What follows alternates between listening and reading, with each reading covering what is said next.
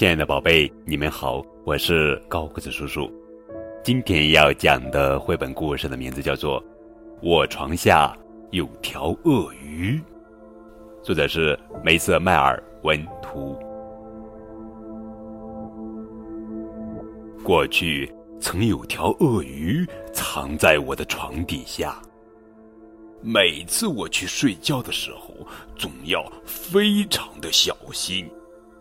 因为我知道它就在我的床下，但是无论我什么时候去看它，它总是藏起来。我叫来了妈妈和爸爸，但他们却从来没有看到过它。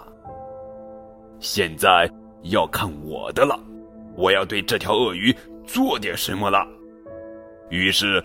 我到厨房去拿了些东西当诱饵，我装了满满一纸袋鳄鱼很喜欢吃的东西。我放了一些饼干在客厅里，我放了一块花生酱三明治，一些水果，最后一块馅饼放在车库那。我留了新鲜的蔬菜在楼梯上，还放了些苏打和糖果在我的床边。然后就在一旁看着，等着。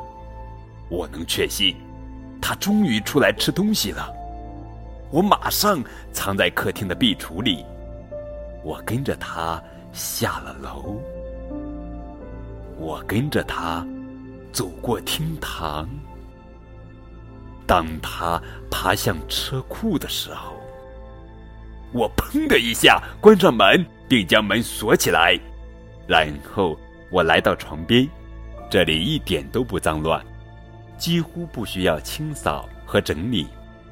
现在有一条鳄鱼在车库里，我想知道明天早上，爸爸在他的车里会不会遇到什么麻烦。嗯，我要给他留一张纸条，真棒。好了，宝贝，这就是今天的绘本故事。